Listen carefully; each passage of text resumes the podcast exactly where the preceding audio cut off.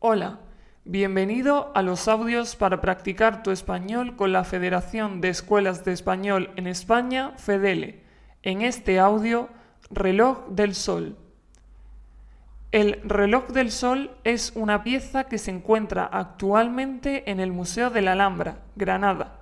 Esta pieza, fabricada en una losa de mármol trapezoidal, pertenece a la serie de relojes horizontales de horas naturales, que dividen el día y la noche en 12 horas iguales para cada día, pero desiguales según la estación del año.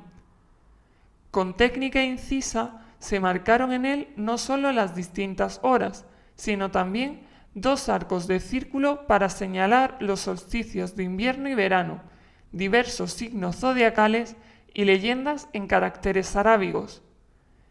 En su centro tenía un nomón metálico, hoy desaparecido, cuya sombra marcaba la hora del día. Pero además de su carácter eminentemente práctico, los cuadrantes solares cumplieron en Al-Ándalus una función religiosa, al determinar la hora de los rezos diarios, uso que queda marcado en este reloj del Museo de la Alhambra, al señalarse el momento de la oración del mediodía y de la tarde.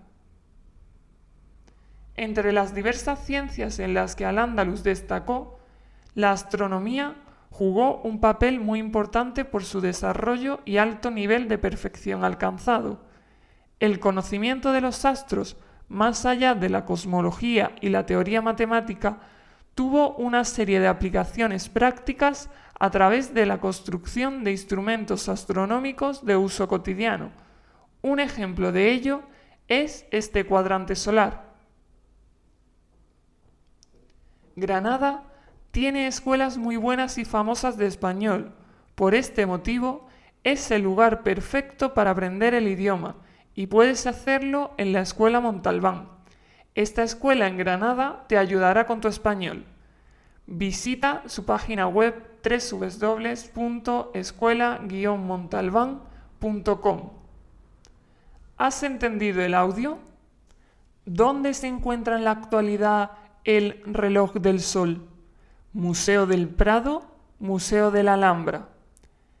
¿Qué marcaba el nomón que tenía en el centro? La hora, el día. ¿En qué ciencia se basaba el reloj del sol?